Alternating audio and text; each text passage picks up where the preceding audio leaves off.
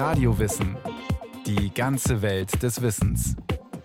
Ein Podcast von Bayern 2.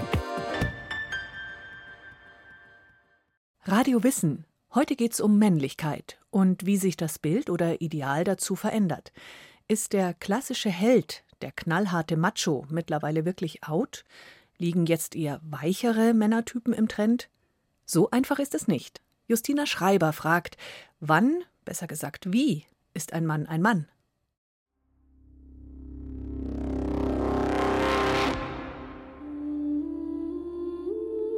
Was verstehen Sie unter männlich sein?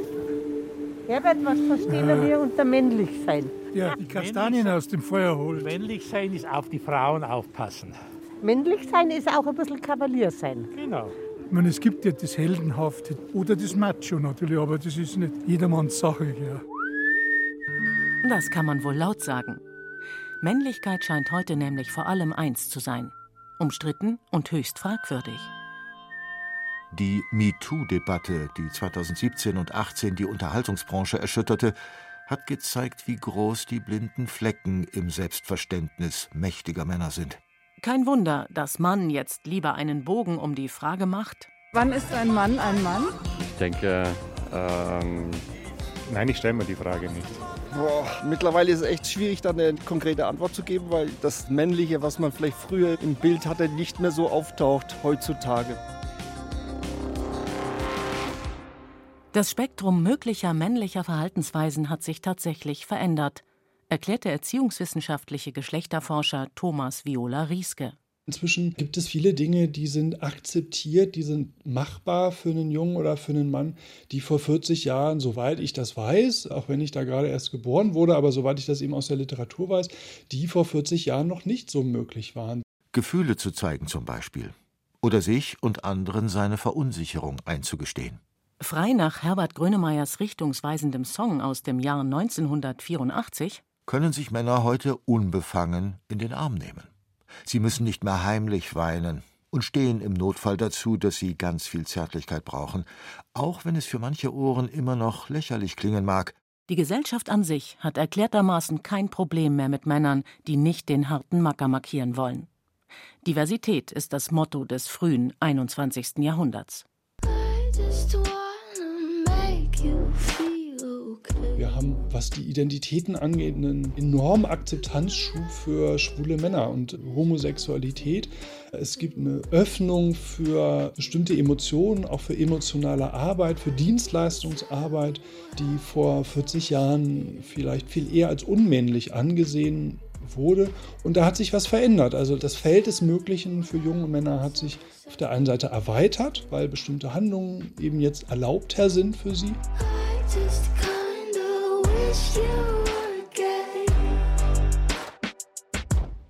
Aber das Feld des Möglichen hat sich für Männer deshalb nicht vergrößert, sagt der Geschlechterforscher Thomas Viola Rieske.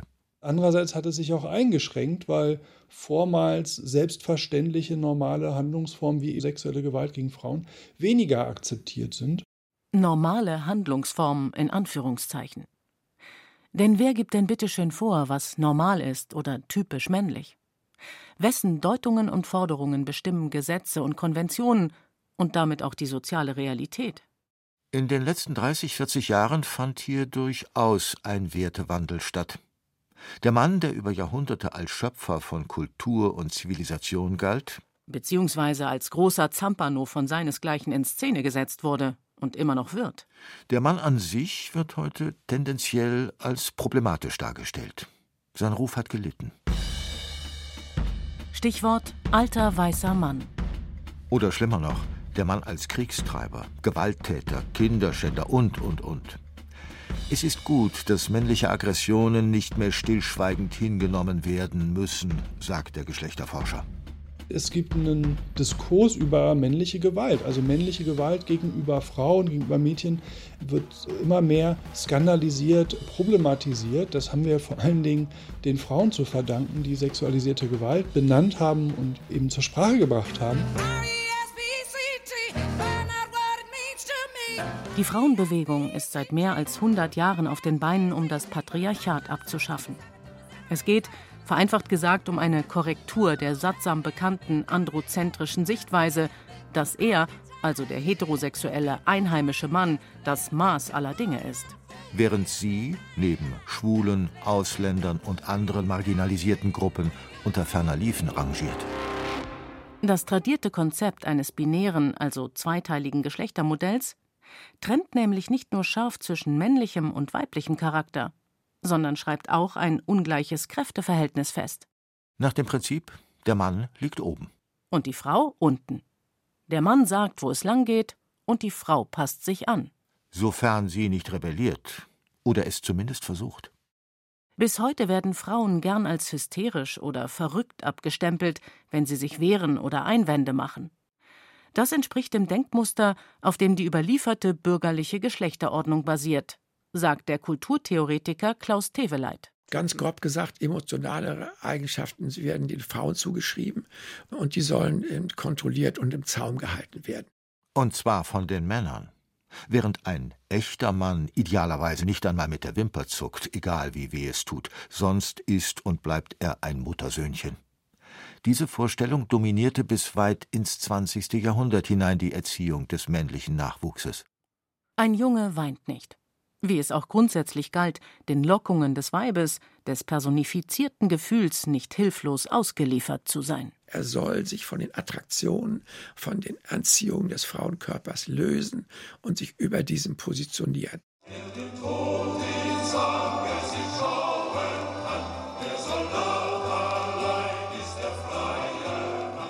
Der Männerforscher Klaus Teveleit hat sich mit den Biografien von Freikorpskämpfern und Nazisoldaten beschäftigt. Der Rechtsterrorist und Schriftsteller Ernst von Salomon erzählt in seinem 1933 veröffentlichten Roman Die Kadetten, wie Generationen überharter Männer herangezogen wurden. Der beschreibt das Leben einer Kadettenanstalt, wie systematisch die Verbindung zu den Müttern aberzogen wird, abgedrillt wird. Und er beschreibt den Moment, als er ungefähr zehn oder zwölf ist und nach Hause kommt wieder und er bisher er sich immer verbunden hatte, wie er das nennt, einem warmen mütterlichen Strom, dass er diesen Strom mit mal nicht mehr spürt, dass der weg ist und das freut ihn. Er erlebt das als eine Sorte Befreiung. So werden Helden gestellt. Psychologisch betrachtet steckt hinter dem großen Kraftakt Angst, meint Klaus Teveleit. Angst, wie eine Frau zu wirken. Angst, von Gefühlen vernichtet oder überschwemmt zu werden. Angst vor der Frau an sich. Die Zuneigung der Mütter wird ja auch als Bedrohung empfunden, weil diese Zuneigung, die Umarmung, die Nähe hat ja auch was Verschlingendes. Besonders wenn man sich vom privaten Miteinander entfremdet hat. Von wegen also starkes Geschlecht. Ähnlich argumentiert auch der französische Soziologe Pierre Bourdieu in seinem 1998 veröffentlichten Buch über die männliche Herrschaft. Er sagt, der klassische Männlichkeitsbegriff bildete sich aus einer Art Angst vor dem Weiblichen, und zwar in erster Linie in einem selbst. Es geht um Abwehr und Abgrenzung. Männlich sein heißt also im traditionellen Sinn, im Unterschied zur Frau befreit sein von den Niederungen des Daseins und der Enge zwischenmenschlicher Beziehungen, um höheren Zielen dienen zu können, dem Vaterland, einer Religion oder der Firma. Vom mehr oder weniger tapferen Helden wird deshalb verlangt, sich selbst und andere zu beherrschen, zu überwinden. Der Geschlechterforscher Thomas Viola Rieske nennt es das Ideal hegemonialer Souveränität.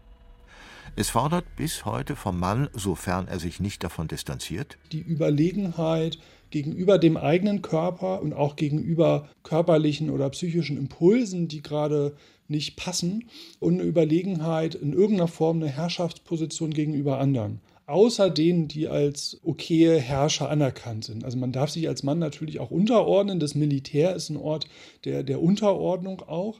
Aber da lerne ich eben auch Souveränität gegenüber anderen. Ich lerne in den Krieg zu ziehen, in den Wettkampf zu gehen.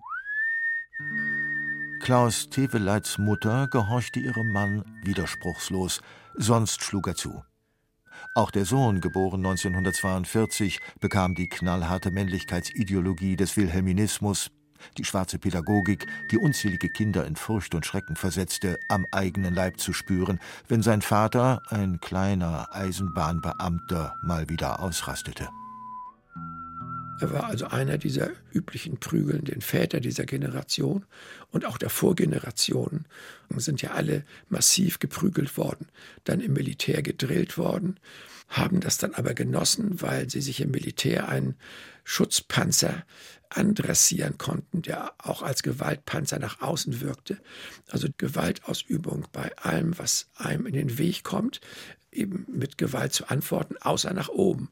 Nicht gegenüber den Behörden, nie gegenüber Vorgesetzten. Ne, da immer eher buckelnd, aber nach unten Gewalt.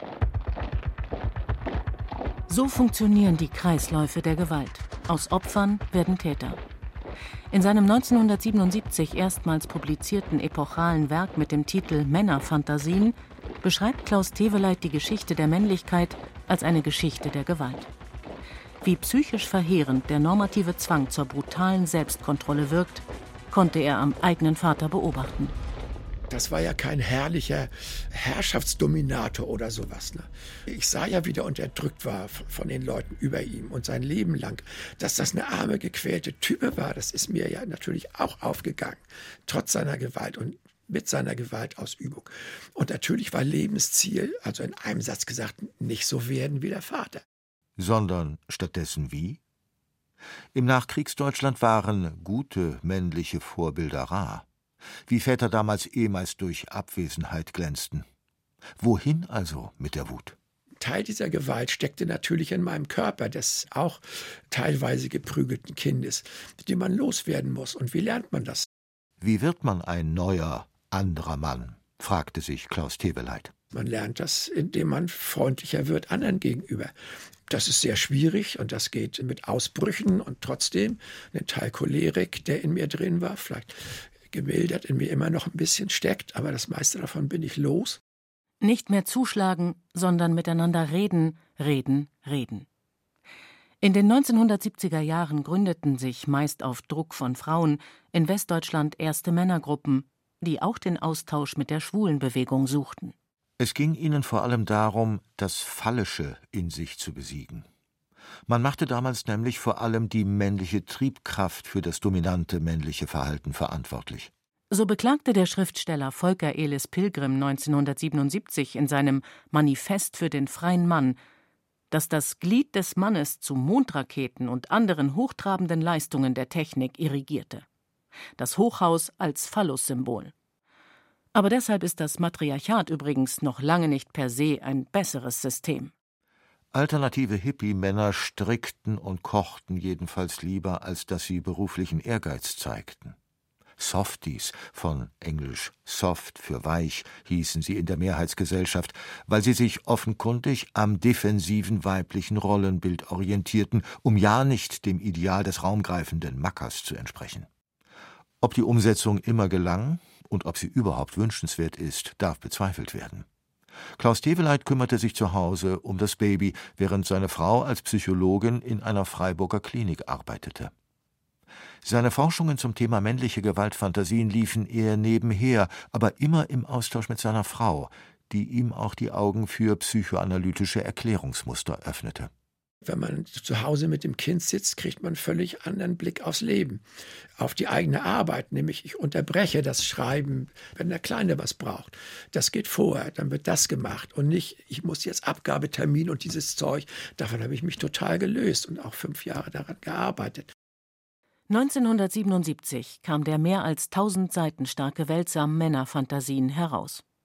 Teveleits Buch gilt als erstes Werk der kritischen Männerforschung die sich nach dem Vorbild der Frauenforschung international entwickelte, um eingefahrene männliche Denk- und Verhaltensmuster unter die Lupe zu nehmen. Denn Testosteron und Y-Chromosom hin oder her, die Dispositionen, die Männer dazu bringen, die Herrschaft zu beanspruchen und auszuüben, sind nichts Naturwüchsiges, erklärte der Soziologe Pierre Bourdieu in den 1990er Jahren.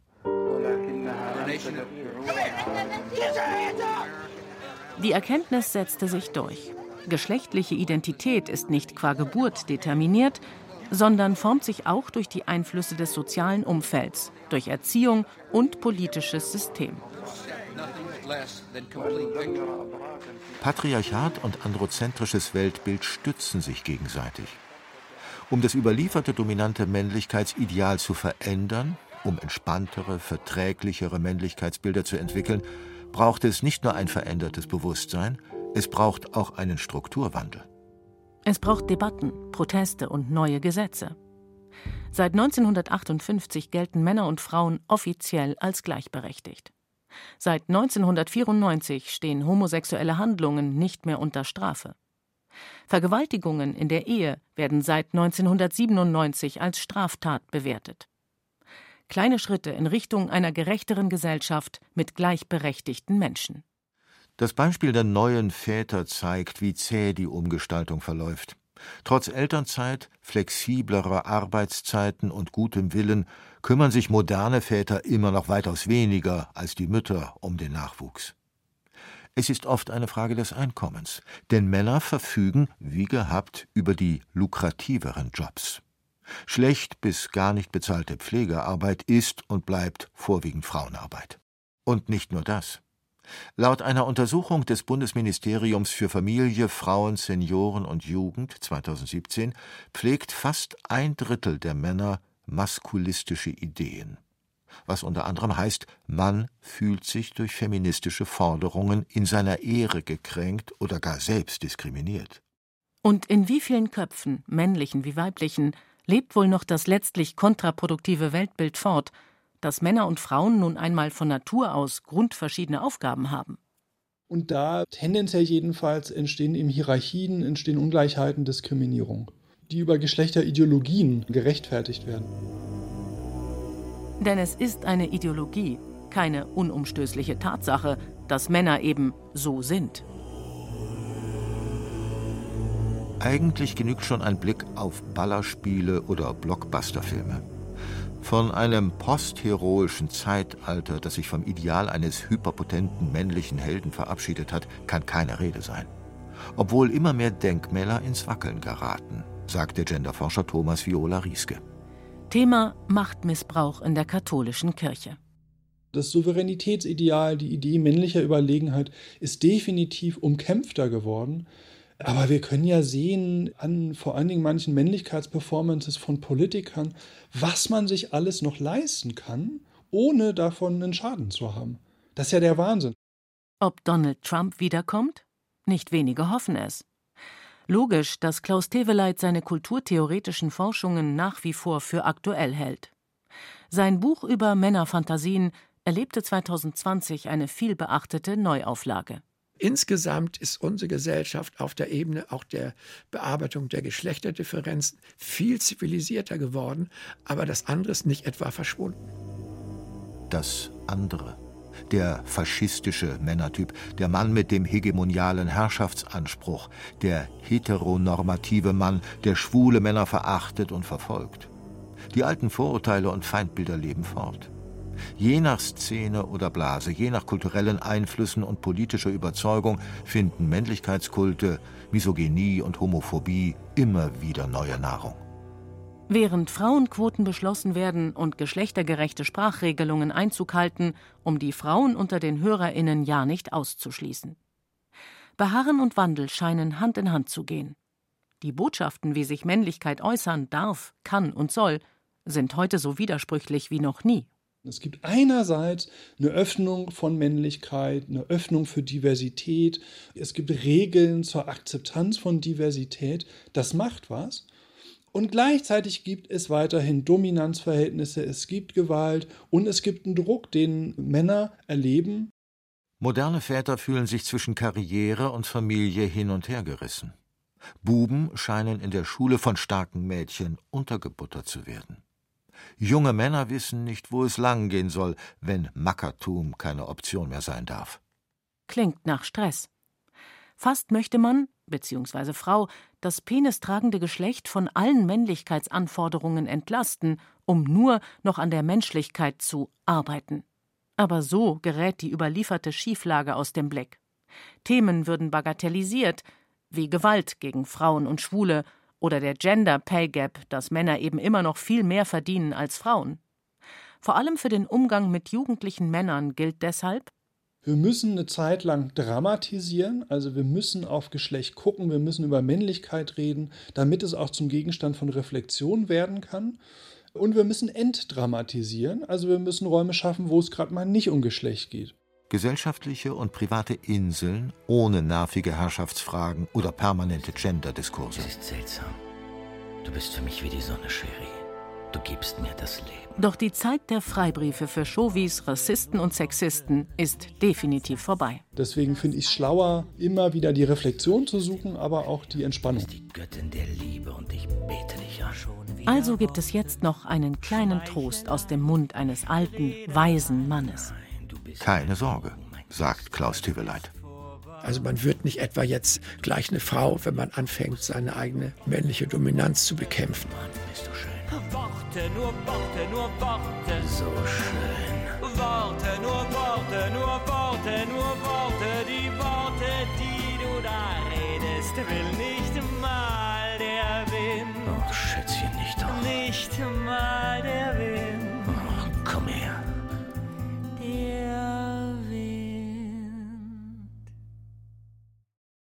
Das war Radio Wissen, ein Podcast von Bayern 2. Autorin dieser Folge Justina Schreiber. Regie führte Irene Schuck. Es sprachen Katja Amberger und Andreas Neumann. Technik Peter Preuß, Redaktion Bernhard Kastner.